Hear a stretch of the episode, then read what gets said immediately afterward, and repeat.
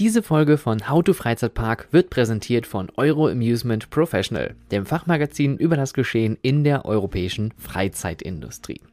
Diese Episode bezieht sich auf einen Artikel in der Ausgabe Nummer 3 vom Mai-Juni 2022 und zwar lautet dieser Artikel Brexit da war doch was.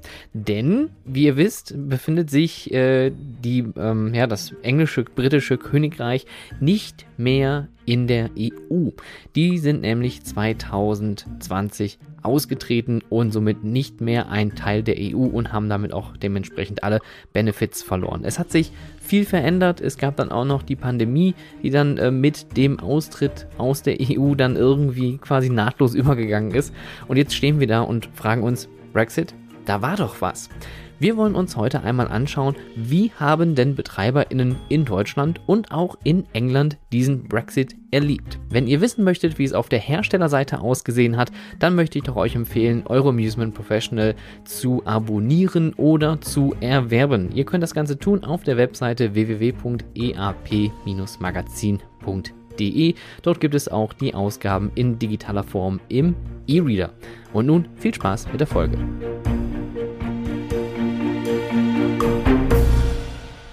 Denke mal, euch da draußen geht es genauso wie mir, denn ähm, für mich ist Stand 2022 der Brexit immer noch total unbegreiflich. Ja, also ähm, wer schon mal in England gewesen ist, und äh, ich möchte jetzt alle Stereotypen und Klischees mal ganz bewusst beiseite lassen, weil natürlich gibt es gewisse äh, Dinge und humoristische Einlagen, die man jetzt hier abschießen könnte. Aber für jemand, der selbst schon mal in England ähm, eine gewisse Zeit gelebt hat und auch dort gearbeitet hat.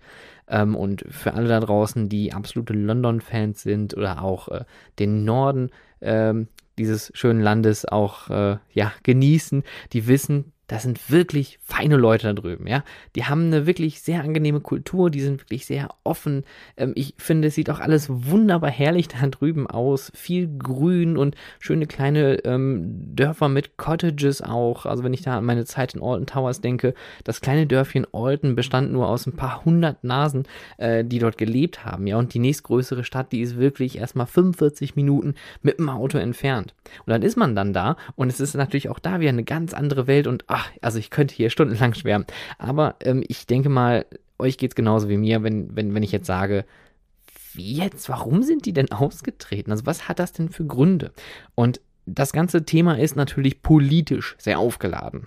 Und äh, wir alle haben auch natürlich diese Nachwehen dieses Referendums miterlebt. 23. Juni 2016, da ist dieses sogenannte Referendum abgehalten worden. Die wahlberechtigten äh, Mitbürgerinnen aus England durften abstimmen und 51,9 Prozent der Wahlberechtigten stimmten für den Austritt Großbritanniens aus der EU. Damit war also, ja, das große Fragezeichen bei allen gesetzt, nicht nur bei den Engländerinnen selbst, sondern natürlich auch bei allen anderen europäischen Mitgliedstaaten und natürlich bei der EU selbst. Was jetzt? Wie geht's weiter? Und das ganze Prozedere hat sich über einen längeren Zeitraum gezogen. Es sind wirklich viele, viele Jahre dann vergangen, nachdem dann dieses Referendum abgehalten worden ist. Ähm, David Cameron ist damals zurückgetreten, dann kam Theresa May als äh, Prime Ministerin, dann ist auch Theresa May wieder, ähm, ja, hat abgedankt und dann haben wir jetzt äh, Boris Johnson da sitzen als Prime Minister, als aktuellen. Und ähm, es ist verrückt, was alles passiert ist. Und dann 31. Januar 2020, Großbritannien verlässt jetzt offiziell die EU. Mit Ablauf der Uhr, also des Datums, Punkt 24 Uhr, nach 47 Jahren Mitgliedschaft ist einfach mal so ein Land ausgetreten. Und jetzt frage ich mich natürlich und auch meine KollegInnen äh, vom äh, Euro Amusement Professional, was ist eigentlich mit dem Brexit jetzt so passiert, weil natürlich hat man durch die Pandemie jetzt nicht wirklich mitbekommen, was sich da alles so ergeben hat. Klar, wir kennen noch diese Bilder von den LKWs, die sich vor dem Eurotunnel gestaut haben, aber was ist tatsächlich da jetzt so alles passiert und was hat sich verändert? Die ähm, Kolleginnen und Autorinnen vom Euro Amusement Professional Magazin, die kümmern sich um die Herstellerseite. Das heißt also, was hat sich bei den HerstellerInnen da so geändert? Gibt es da ähm, irgendwelche Herausforderungen oder Veränderungen seitdem her? Ich möchte aber mal schauen, was ist so wirklich auch beim Gast nachher zu spüren. Und deswegen möchte ich mich mit BetreiberInnen aus Deutschland und aus England unterhalten unterhalten, die eine Freizeitattraktion betreiben oder für Freizeitattraktionen tätig sind.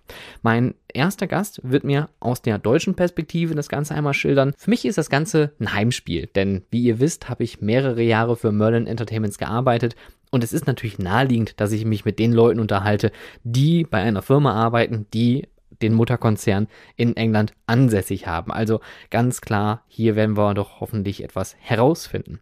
Und zu diesem Zweck habe ich mich mit einer Leut, einer Person unterhalten, und zwar mit Marcel Kloß. Marcel, stell dich doch nochmal ganz kurz vor, damit die Leute draußen wissen, wer du bist.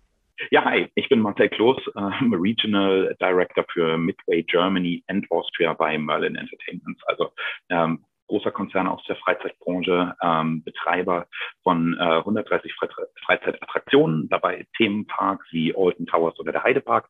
Legoland gehört dazu und ähm, ich verantworte alles, was quasi ein Dach drüber hat und eher so im City Center Bereich ist und in anderthalb Stunden bis drei Stunden erlebbar ist. Sprich, dazugehören die Madame Tussauds, die Sea Life Attraktionen, die Dungeons, die Legoland Discovery Center und das Little Big City und das Ganze verteilt über Deutschland und Österreich. Genau, Merlin hat tatsächlich seine, seine Ursprünge äh, in England. Ähm, auf, auf der Insel, ja, und ähm, den ganz, ganz ursprünglich ging es los mit den äh, Aquarien. Ähm, früher hießen wir Warden Attractions, ja, und das ist so unsere, unsere Keimzelle, die dann, äh, die dann immer größer wurde und zu, sich zu Merlin Entertainments geformt hat, ähm, seit tatsächlich äh, dieser Zeit auch geleitet wird von unserem äh, CEO Nick Varney. Und dann kam relativ schnell auch schon ähm, der Schritt aus England ähm, über den Kanal. Zuerst ging es nach Holland, nach äh, Scheveningen, ähm, wo die erste, das erste Sea Life quasi auf dem Kontinent entstanden ist, dann schnell gefolgt von äh, Sea Life Timmendorfer Strand, das immer noch äh, eins unserer ja, kleinen beschaulichen Sea Lives an der, an der Ostseeküste ist, ein richtig schöner Standort.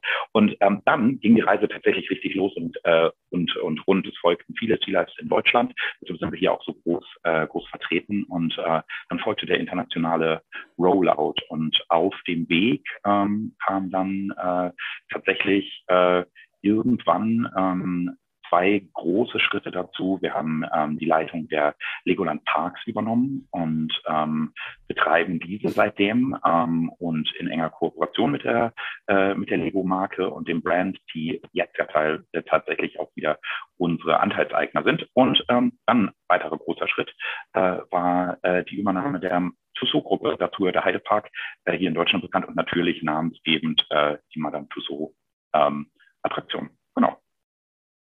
Genau. kurz und knapp einmal. Tatsächlich so einmal, einmal durch, durchgerast, aber inzwischen, du hast es schon eben gesagt, äh, globaler, globaler Betreiber von Attraktionen. Ähm, es folgt der Rollout nach Nordamerika ähm, und dann äh, Asien als nächster Kontinent ganz, ganz spannend. Und seitdem sind wir tatsächlich aus diesem sehr lokal operierendem Unternehmen gewachsen zu einem äh, globalen Konzern. Okay, und ihr seid jetzt ja, ähm, du hast ja schon gesagt, äh, ihr seid global unterwegs, weltweit agierend mit verschiedensten Marken. Ähm, ihr habt eure äh, ich, ich, ich versuche mal, dass ich, ich wollte schon wieder wir sagen, ja, weißt, das ist so, das ist so eingebrannt, oder? Aber ich finde, das spricht auch dazu, wie man, wie man in der Branche generell unterwegs ist, ja. ja. Ähm, dass, dass da doch immer eine Verbindung ist, ob man noch miteinander direkt arbeitet oder so, aber das ist für mich, äh, kurzer, äh, kurzer Sidestep, so bezeichnend für die Freizeitbranche, dass es immer noch sehr kollegial alles ist. Und da sagt man dann auch mal wir. Ja, stimmt. Das, das ist halt auch, ne, die Welt ist klein. Ja, das stimmt. Ganz einfach. Jetzt habt ihr euren ähm, Hauptsitz ja in England mit eurer äh, global agierenden ähm, ja, äh, Muttergesellschaft der Merlin Entertainments Group und äh, in England ansässig. Da war bei dem Thema Brexit wahrscheinlich bei euch erstmal so ein bisschen Alarmstufe rot. Äh, der Brexit wird jetzt dann doch umgesetzt. Wie waren so eure ersten Gedanken, als es hieß, England tritt aus der EU aus und äh, was passiert vor allem mit uns?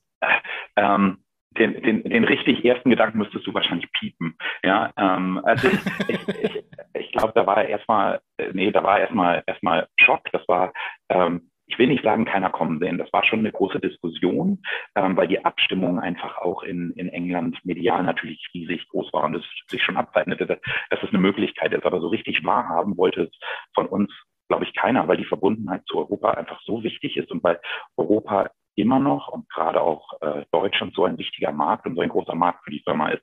Und wir wussten jetzt nicht, was das für uns bedeutet. Äh, ganz viel war im Unklaren, wie für, wie für alle Unternehmen. Und der, der erste Moment war, ich muss jetzt auch sagen, wir haben extrem viele Kollegen, wir reisen sehr viel, das heißt, die sind alle schon sehr weltoffen. Und äh, das klingt auch nicht so, als sei das genau die Zielgruppe, die für den Brexit gestimmt hat. Natürlich wissen wir, was es heißt, ja. globale Geschäfte zu machen. Das heißt, bei uns wollte das keiner richtig wahrhaben. Und dann kam die Keule und dann kam tatsächlich, ich erinnere mich noch an, äh, an erste Gespräche, die eher so, so man wollte das nicht wahrhaben. So waren die ersten Gespräche mit den Kollegen und die ersten Telefonate, als dann zu dieser Auswahl, äh, äh, Auszählung kam. Und dann kam erstmal das Ungewisse und die Frage, was, was passiert denn jetzt? Und das war natürlich auch sehr lange noch unklar, gerade ja. mit den verschiedenen Verzögerungen, äh, die es in der Verhandlung zwischen dem UK und der EU dann gab. Ja, das heißt, man konnte eigentlich erstmal überhaupt nichts planen. Ähm, und heißt das neue Zölle? Heißt das, heißt das weiter Reisefreiheit? Was machen wir mit Importen? Was ist, wenn wir, wenn wir unsere äh, Vertragspartner, die wir auch durch den Konzern bedingt in, in England haben, ähm, weiter benutzen wollen? Und dann kam erstmal dieses große Fragezeichen und dann irgendwann die Einsicht, okay, wir müssen jetzt erstmal erstmal abwarten und wir machen unser mhm. Business jetzt jetzt weiter. Ähm, und dann kommt natürlich auch dazu, dass wir aber global aufge, aufgestellt sind. Und wenn man sich das global anguckt, dann trifft, trifft das natürlich den Konzern, aber auch in Anführungsstrichen nur für den Markt Europa, also die, die Beziehung zwischen England und Europa, ähm, der, der, mhm. der Kontakt zu den äh, oder die, die, äh, ja, alles, was mit den USA passiert oder mit Asien, ist weiter unbe, äh, äh unverändert. Also insofern war dann erstmal ab, äh, abwarten angesagt. Äh, ab, abwarten ist so das äh, richtige Stichwort, weil äh, ich äh, muss mir jetzt gerade selber nochmal kurz aufrufen. Das ist ja wirklich eine absolut äh, riesige Zeitspanne. Am 23. Mhm. Juni 2016 kam das Referendum. Ja. Damit wurde dann ähm, unter David Cameron sogar damals noch ähm, dann das, der, der Brexit von ja, den, den Bürgerinnen und Bürgern eigentlich entschieden.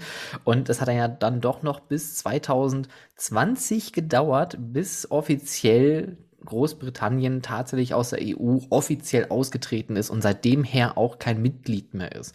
Das heißt also, man hat so eine Zeit von gut viereinhalb Jahren, wo man so in der Schwebe hängt und, und keiner weiß, was so wirklich ja, Genau, kommt. und wir, wir haben uns, wir haben natürlich auch viel darauf gesetzt, dass wir sagen, da wird schon irgendwelche Agreements geben. Ja, das wird, das wird nicht so hart ähm, äh, am Ende. Da wird es irgendwelche Vereinbarungen geben. Und dann die Hoffnung auch, die man in dieser Wartezeit hat, dass man sagt, das läuft einfach so weiter. Also davon kann man sich natürlich nicht freimachen, weil man denkt, dass äh, das, das wird schon. Und dann, also du hast gerade die Zeiträume ähm, äh, erwähnt, ähm, wurde tatsächlich der Effekt äh, vom Brexit ein bisschen auch überschattet ähm, von allem anderen, was in 2020 dann so passiert ist in Gut. der Welt. Das heißt, tatsächlich ja. hatten wir auf einmal den, den, den Brexit in seiner Vollendung und dann kam Covid. Es war eh nicht ans Reisen zu denken. Ähm, und bis letztes Jahr ungefähr, als die, als die Reisen wieder losgingen, hat von von uns in Deutschland keiner, keiner darüber nachgedacht, dass wir auf einmal einen Reisepass brauchen, um, äh, um nach, nach UK zu fliegen, weil für uns war es gang und gäbe, äh, nach London zu düsen, äh, zu Meetings und so weiter. Jetzt hat sich die Welt geändert und reist man noch für jedes Meeting sicherlich nicht mehr, weil vieles auch äh, bei uns natürlich digitaler geworden ist. Aber tatsächlich wollte eine Kollegin von mir jetzt äh, vor äh, drei Monaten, glaube ich, nach, äh, nach Birmingham, äh, um eine unserer Attraktionen da zu besuchen, äh, zum Erfahrungsaustausch. Und dann schrieb sie mich an und meinte, du, ich, ich kann gar nicht, ich habe keinen gültigen Reisepass mehr. Und ich so, du brauchst einen Reisepass. Ähm, bis, bis ich das dann tatsächlich nochmal nachgeguckt habe. Und das ist so, nicht weil wir nicht vorbereitet sind, weil man sich vielleicht einfach durch diese zwei Jahre, wo Reisen keine Option waren, nicht damit beschäftigt hat. Ähm, mhm. Das heißt, ganz viele dieser ähm, Brexit-Auswirkungen, die dann, die dann am Ende eingetreten sind, wurden auch überschattet erstmal von äh, Corona und den, dem Lahmliegen ähm, unseres Geschäfts generell. Ja, ja stimmt. Das, das ist natürlich ein, ein äh, passendes Timing. Äh, England tritt gerade aus oder ist gerade offiziell ausgetreten, dann äh, erwischt uns eine globale Pandemie, genau. die Welt steht still und äh, alles das, was man wahrscheinlich in den ganzen Jahren so befürchtet hat, vielleicht geht der Tourismus zurück, ja. die Besucherzahlen verändern sich, vielleicht ändert sich das Geschäftsmodell, hat sich eh erstmal erledigt, weil eh alle zu hatten. Genau, und, und äh, die, die Furcht, die wir, die wir am Anfang hatten oder nicht die Furcht, doch, also es ging natürlich ganz, äh, ganz groß um, was machen wir mit Warentransporten, was machen wir mit Lieferungen äh, für unsere Shops, äh, wo teilweise Dinge aus England kommen, was passiert damit? Und auf einmal äh, fragt man sich ganz grundsätzliche Sachen und sagt, wann kann ich meinen Shop eigentlich wieder aufmachen? Wann kann ich meine Attraktion wieder eröffnen? ähm, und äh, dann fährt natürlich jeder auch auf diesen Safe-Mode und sagt, okay, nicht bestellen, wir haben genug hier, ja, müssen wir Sachen jetzt machen. Wir, wir, wir haben im Moment äh, unser, unser Geschäft ist eingefroren. Ähm, und deshalb haben wir mhm. tatsächlich viele, viele Dinge ähm, auch erst mit Lockerungen wieder wieder mitbekommen. Lass uns trotzdem noch mal einmal ganz kurz einen Schritt zurückspringen und zwar bevor Covid tatsächlich uns alle mhm. ähm, in die Knie gezwungen hat. Ähm, diese, diese viereinhalb Jahre, gab es in dieser Zeit irgendwelche Vorbereitungen, ihre, irgendwelche Veränderungen, irgendwelche Dinge, wo ihr euch schon intern darauf vorbereitet habt? Oder habt ihr tatsächlich gesagt, wir warten erstmal ab, bis offiziell etwas kommt? Also wir haben natürlich Szenarien durchgespielt. Ähm, ähm, für uns ähm, eine ganz große Frage ähm, neben Bahnverkehren ist, wie sieht das mit, ähm, mit äh, möglichen Visas aus? Äh, kann jemand, der äh, England, der, der Brite ist, ja, aus England kommen und äh, uns zum Beispiel im Aufbau oder in Fachbereichen unterstützt, ist, hat er überhaupt noch die Möglichkeit, in, äh, in der EU zu arbeiten und zu welchen Bedingungen? Ähm, tatsächlich muss man sagen, haben wir die Sachen für uns durchgespielt, aber viele Dinge standen bis zum Schluss nicht wirklich fest. Ähm, und ähm, wir konnten also nur bis zu einem gewissen Grad Szenarien für uns durchspielen.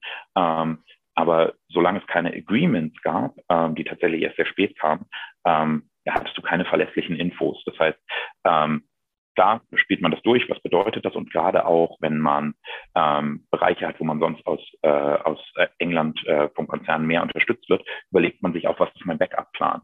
Ähm, also wenn zum Beispiel IT-Experten aus, aus, äh, aus UK kommen mussten, habe hab ich die Ressourcen hier, können wir uns als, als Gruppe, die in Deutschland unterwegs ist, besser unterstützen. Also ähm, das sind die Gedankenspiele, die wir, die wir durchgespielt haben, um zu gucken, mhm. wie kann man den Fall, wenn äh, am bestmöglichen abfedern, um den Betrieb aufrechtzuerhalten. Sind denn diese Gedankenspiele, die ihr hattet, jetzt mittlerweile auch eingetreten und umgesetzt worden oder sagt ihr jetzt, okay, es ist jetzt äh, mit, mit dem Anlaufen unserer Geschäfte und dem schon eigentlich äh, in der Vergangenheit liegenden Brexit, äh, sieht die Welt eigentlich ganz anders aus? Ja, sie ist nicht, also es ist alles nicht so dramatisch geworden, will ich, will ich nicht sagen. Also wir, äh, wir haben, wir sehen ähm, schon einen höheren äh, Kostendruck über Einfuhrzölle, die wir jetzt zahlen müssen, ja, und wir sehen ähm, ganz klar ähm, mehr Bürokratie. Ja, ähm, unsere, unsere Wachsfiguren werden immer noch in, in England hergestellt, ja, und äh, auf einmal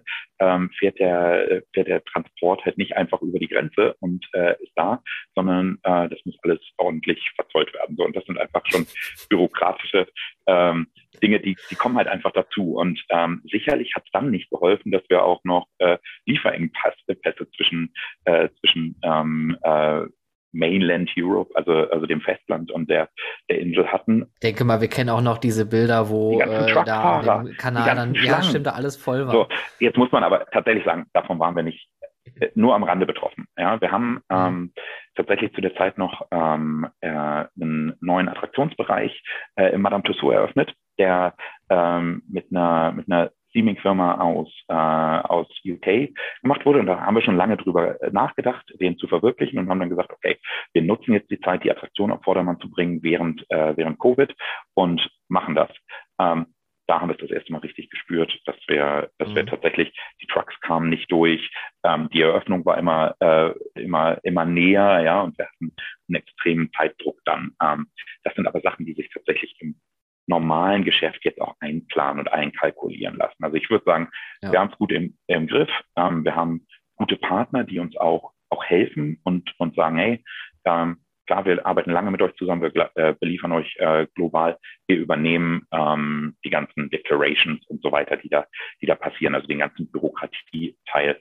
Ähm, ich würde sagen, wie bei jeder Umstellung hat es eine Zeit gebraucht, um sich einzugrooven und man merkt das auch mhm. hier und da dann, äh, dann schmerzhaft oder in, in längeren Prozessen. Inzwischen haben wir es ganz gut im Griff. Äh, und dieses ganz gut im Griff haben, meinst du, das hat so ein bisschen was damit zu tun, dass ihr euch auch während dieser ganzen Vorlaufzeit auch vorbereiten konntet? Ja, und vor allem konnten wir ähm, den globalen Austausch machen. Also ich meine, ähm, wie, wie, ich, wie ich ähm, eingehend gesagt habe, das ist jetzt eine Neuerung, die betrifft die EU und die UK im Auseinanderspiel. Aber es ist jetzt nichts Neues, dass wir, dass wir Dinge auch nach Indien schiffen oder nach Nordamerika ähm, und, und nach China.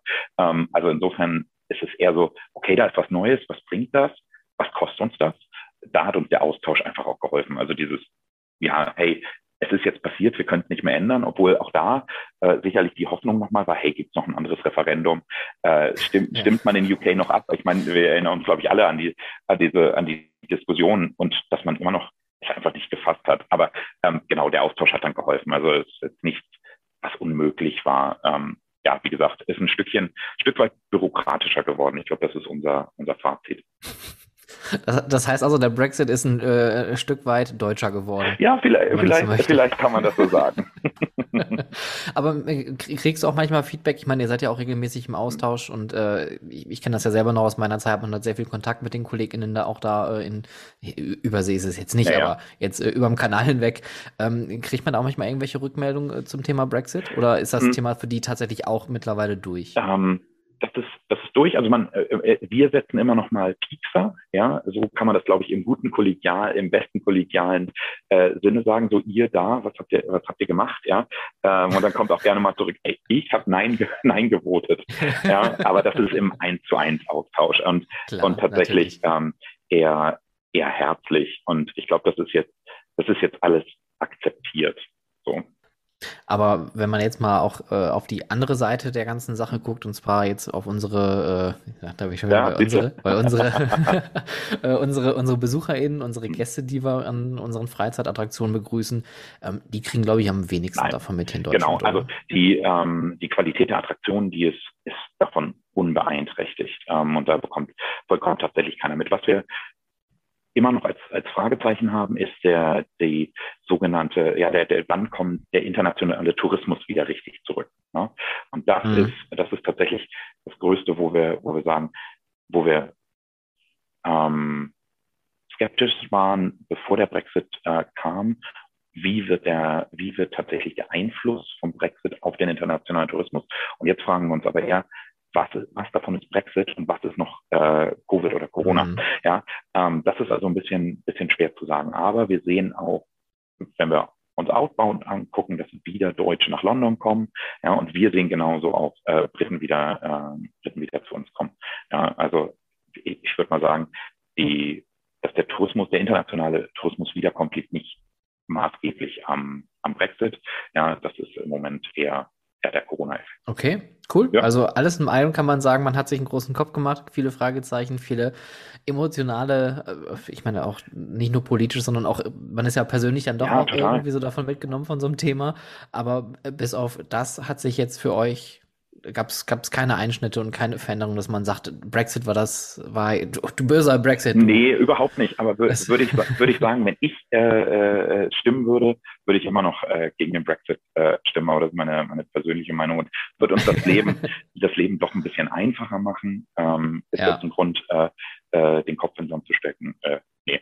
Dann ganz lieben Dank für deinen Input. Vielen Dank. Und dann vielen Dank, vielen Dank für die Einladung und äh, ich, ich nehme das, das Wir als äh, großes Kompliment. Natürlich, aber absolut. Marcel, mach's gut, danke mach's dir. Gut. Ciao, Stefan. Ich finde das gerade sehr interessant so zu erfahren, denn natürlich macht man sich, wie bei vielen Entscheidungen, nicht nur politischen, sondern natürlich auch persönlichen Entscheidungen, ganz viele große Gedanken und Sorgen und Jetzt klingt es so, als ob sich irgendwie nichts verändert hat. Also anscheinend ist wohl die Beziehung zu UK immer noch wie vorher. Es gibt ein paar Prozesse, die haben sich verändert. Es ist ein bisschen bürokratischer geworden. Aber anscheinend fühlt es sich für uns hier drüben auf dem europäischen Festland so an, als ob sich nicht viel verändert hätte. Aber ob das wirklich so ist, und was wirklich da drüben abgelaufen ist, auf der Insel, das möchten wir uns jetzt anschauen aus der Betreiberinnenseite von einem englischen Unternehmen.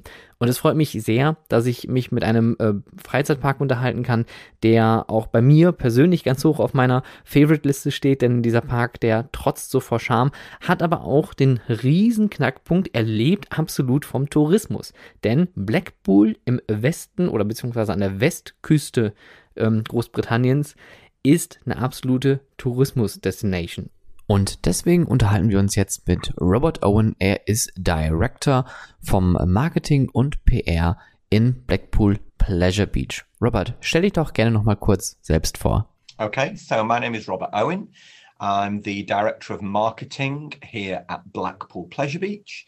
Blackpool Pleasure Beach is the privately owned uh, amusement park located in the resort of Blackpool in the northwest of England.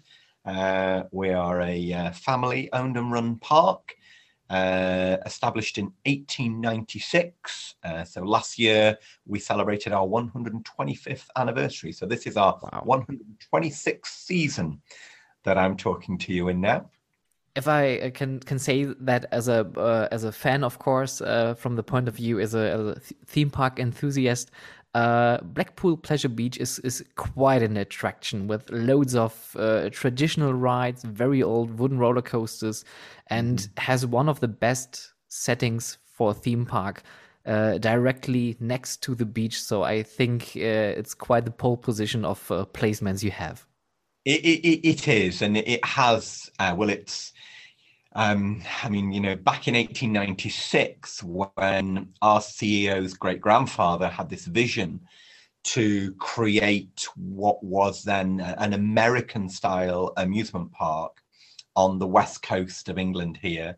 Uh, and the rides that um, he started uh, uh, operating and building here were literally on the sand uh, and Blackpool Pleasure Beach uh, was born uh, from that. So, yeah, it, it, takes its inspiration from, you know, uh, many uh, American parks. Um, uh, and has evolved over the decades to where we are now, and that's what makes Blackpool Pleasure Beach so unique. Is that we have this vast collection of rides, many of them as you know you've already mentioned you know the, the, the wooden roller coasters that we have some of them dating back to the 1930s but now alongside that you know some steel coasters uh, along with you know dark rides family rides and that all important entertainment mix in there as well with theaters uh, amusements arcades and other attractions. It's um it, it's quite quite an incredible place. Yeah. and and and has evolved uh, over the decades. So you can you know you can ride uh, the Big Dipper, you know, a 99 year old, you know, classic wooden coaster, you know, right up to a, a, a modern sort of state of the art uh, Mack uh, double launch coaster. And they literally sit side by side um, and, and entertain all the guests that come here year after year. And when you have such an attraction with uh, such a long history, of course, there are some pinpoints in time uh, where you think back and, and imagine how is this happening like for example when you say it's over hundreds of years old uh, mm-hmm. there were wars there were political decisions made which had a huge effect on on the whole country on the whole planet, if you like. But yes. there's uh, one recent uh, political decision that was made in uh, 2016. That was uh, that year where um, British people voted for the Brexit. So the uh, Britain will leave the EU. And here we are now, a few years later. What was your very first reaction when you heard that the Brexit will definitely happen in some point of time? Um, well, I won't give you my personal. but but but your but your professional point of view, because of when you mm-hmm. hear Brexit, that means okay, there will be some some uh, discussions have to be made, new contracts have to be made, and that can can also lead to huge effects on tourism. It was about being able to anticipate um, what those changes would be, uh, the impacts they could potentially have on our business uh, and make sure that as a business, you know, we were as prepared as we could be um, for those changes um, when when they came about. Yes, so um, as a as a visitor attraction, um, there were probably um, I guess a, a, a, number of impacts that, that we had to consider. Uh, one was from a, a, staffing point of view and our employees and the rules that would change there about the ability um, for European nationals to be able to work, uh, stay and remain working in the UK. Um, there was a time um, when Blackpool Pleasure Beach probably had um, uh, more workers here, but more recently we hadn't had so many, so that wasn't such a huge issue for us. Mm-hmm. But I know it was a big issue for some of our colleagues in the same sector in other places in the UK. Mm. Uh, for example, you know, in London, and I'm not just talking about, you know, amusement parks, but, you know, broader visitor attractions, you know, whether they be, you know, museums or galleries, uh, and in the sort of hospitality sector as well, uh, that that has been um, a, a, a, big impact, really. But everything, you know, other things I think have been around um, supply chain issues.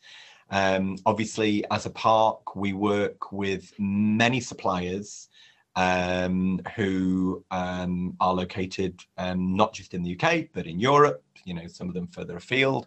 And so we had to consider what impacts, you know, that would have on us being able to order parts, um, essential parts that we need for our rides or for our attractions here to keep them going. And, and that has been uh, a challenge for us. Mm. It's probably been uh, exacerbated by other factors uh, that have happened, such as um, COVID and the impact that's had uh, on um, the sort of speed of being able to um, have things uh, ordered and delivered to you. Uh, but that that has been one of one of the main problems for us. It, it's caused um, time delays uh, and increases in costs uh, that we yeah. have to factor in when uh, when when when importing um, goods that we need to to run our business. Yeah. So you have now the the factor time is now times two, times three, whatsoever. It, it takes mm-hmm. much longer time to get your goods, for example, to Blackpool. Uh, yeah. Does this also affect your your guest experience? Um, we try not to let it affect our guest experience in whatever way we can but but but ultimately yes i i suppose it may have done if that means you know the certain supply of goods and services that we then pass on to our guests we're not able to or we're not able to as timely as we would like then yes in that uh, in in that instance it is having uh, an impact on our on our guests. But what we do as a business is have to manage around that and come up with other solutions uh, to to compensate for that or source you know other other products and goods and services that we can to make sure that we maintain uh, that that guest experience um, that, that that we offer. Okay, that means that you looking for other suppliers like more local suppliers or is it like you, you are just looking for suppliers who can deliver faster than the other ones as, as a business we always try to work with as many local suppliers as we can because that's great for the local economy in which we operate and if we can help by um, using local suppliers within our sort of local economy, then that helps, you know, the, the, the whole northwest of England, you know, thrive, you know, on the back of us operating a successful amusement park. But obviously, if you're talking about, you know, new wheels for a coaster or something like that, then you know you have to go to the manufacturers, sure. which the majority uh, of those are uh, are located uh, in, in, in Europe. So yeah. yeah so that, that. Th- there's no online shop coasterwheels.com where you can just order it. Absolutely not. No. it, you talked about stuffing levels, and uh, mm-hmm. when I uh, think back or try to or try to imagine uh, how my uh, experience was as I was working in uh, Alton Towers uh, some oh, quite oh, yeah. times ago. It was just mm-hmm. hopping over. Here I am. I'm German. Here's my passport. Okay, here's my social security number. Fine, I can work here.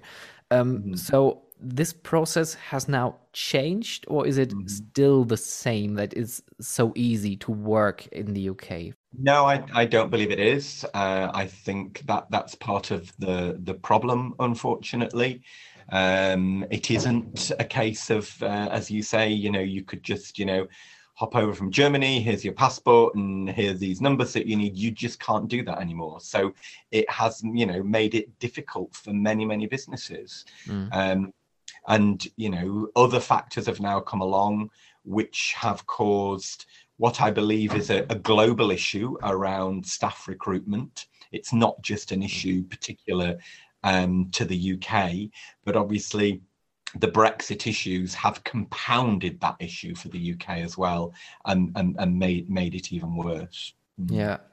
I think it's uh, as we mentioned before we recorded. It's quite mm-hmm. difficult to figure out what really is the overall effect of the Brexit because you have COVID, you have that yeah. overall staffing problem. We see that in Germany yeah. as well. Mm-hmm. If you try to recruit for your attraction new staff, you really need to dig deep to find those people who are also suitable for your attraction and also yeah. available for your attraction. That's the big problem. Exactly, and you know, perhaps like yourself, I don't know what your own experience was, but you know, as a as a young person, you know, uh, wanting to travel, have experience of working in a different country, yeah, um, those are amazing opportunities um, for young people to be able to do that. Um, and you know great for not only the individual and their own skills and learning and development process but great for attractions like theme parks as well to be able to recruit you know good quality staff who have a real passion and desire to want to come and work in this industry. And you know now uh, unfortunately you know that's not possible uh, switching the sides from the problems, um, are there any opportunities, any new chance, chances uh, for your attraction and for your business uh, for, uh, with the Brexit? None that come to mind. No. so, so it is. It is as it as it uh, seems. It is just a thing that happened. Just mm -hmm. my my plain point of view to the whole situation because I don't know the political backgrounds, to be honest. Mm -hmm. But yeah. there is this new thing. There is a Brexit. There are procedures that are changing. There are yeah. things that are more complex than before, and there's the supply chain that has getting longer and longer for number of reasons. Um, mm-hmm. But is there any effect in in in uh, Blackpool, for example, an increase or a decrease of visitors? Because Blackpool is such a huge tourism um, magnet for for the whole area.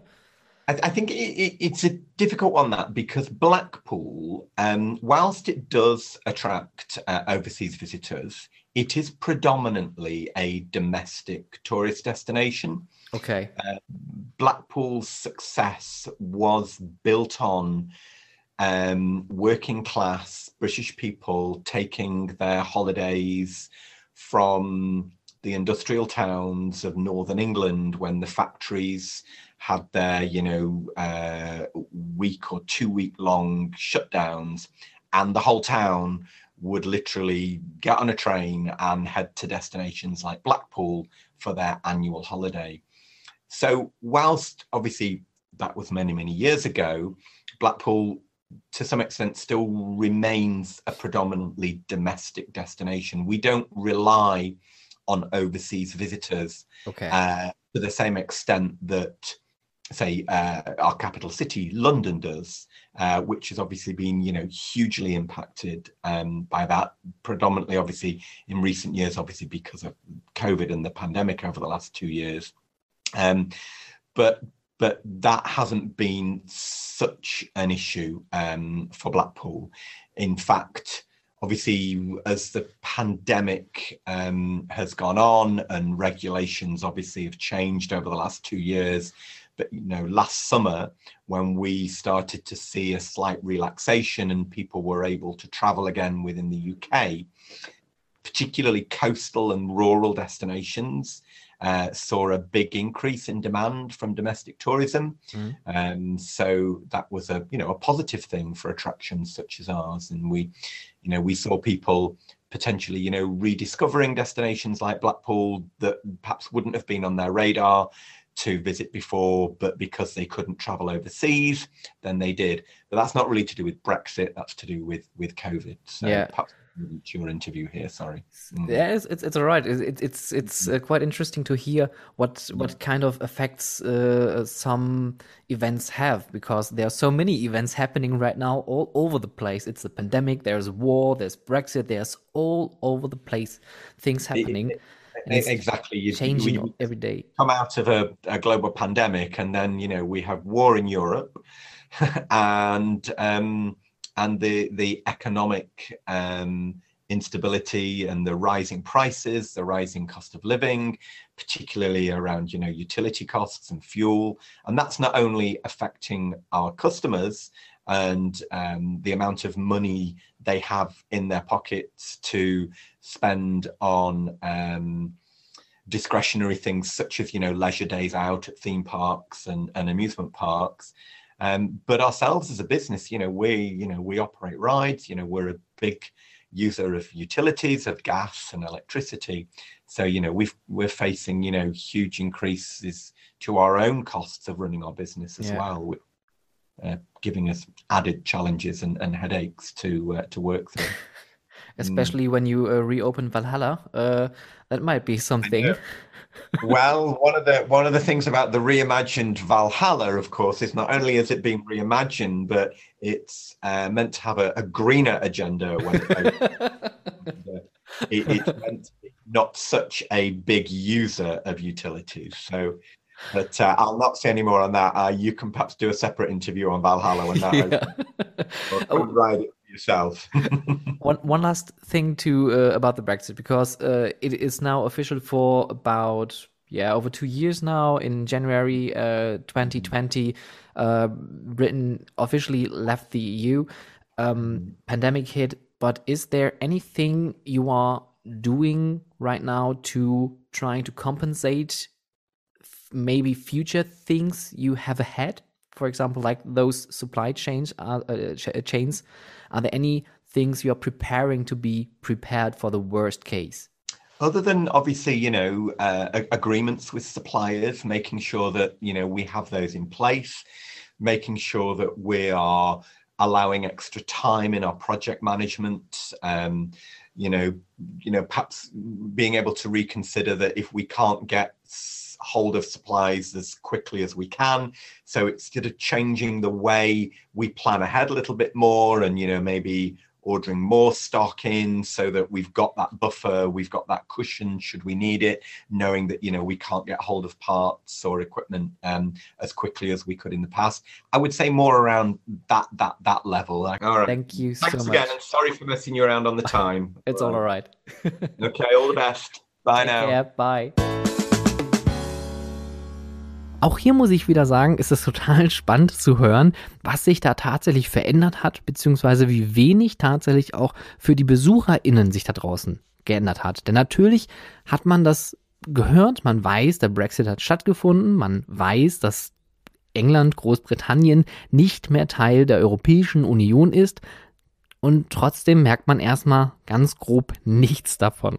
Und wie wir das schon im ersten Gespräch gehört haben mit Marcel Kloß, es kam natürlich auch noch Corona dazwischen. Das heißt, zu dem Zeitpunkt, wo Großbritannien offiziell die EU verlassen hat, gab es den Ausbruch der großen Pandemie durch das Coronavirus und danach ist eh erstmal alles runtergefahren worden. Das heißt also, um genaue Auswirkungen ausmachen zu können, können wir aktuell nicht wirklich in unsere Glaskugel schauen, sondern wir müssen die nächsten Jahre noch abwarten. Und man merkt, es gibt immer wieder Staus an einigen Stellen, gerade bei Lieferketten. Es kommt zu Lieferverzögerungen, es kommt zu ähm, ja, gestörten Lieferketten, sodass zum Beispiel auch Produkte, die durch ähm, andere Güter erst produziert werden können, nicht in der Stückzahl mehr produziert werden können, weil es einfach alles länger dauert.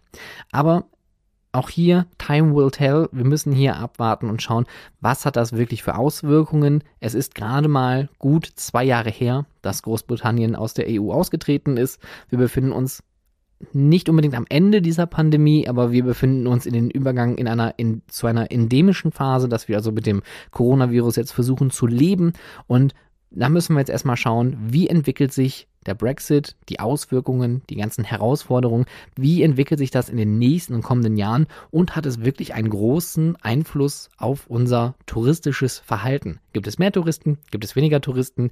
Gibt es mehr Ausgaben an den Freizeitattraktionen oder gibt es verringerte Einnahmen an den Freizeitattraktionen, weil vielleicht weniger Touristen kommen? Aber as mentioned, time will tell. Wenn ihr weitere Informationen zum Thema Brexit haben möchtet, dann kann ich euch natürlich den komplementären Artikel zu dieser Podcast-Folge empfehlen. Dieser befindet sich in der aktuellen Ausgabe von Euro Amusement Professional, dem Fachmagazin für das Geschehen in der europäischen Freizeitbranche. Die aktuelle Ausgabe findet ihr natürlich auch dort auf der Homepage digital zum Nachlesen im E-Reader unter www.eap-magazin.de. Vielen lieben Dank an Euro Amusement Professional für diese tolle Kooperation. Das war unser erster gemeinsamer Beitrag zu einem großen Thema. Und wenn ihr da draußen Fragen oder Rückmeldungen habt zu dieser Folge, dann könnt ihr auch gerne mich persönlich kontaktieren unter den gegebenen Stellen zu finden in den Show Notes. Ganz lieben Dank fürs Zuhören und bis bald.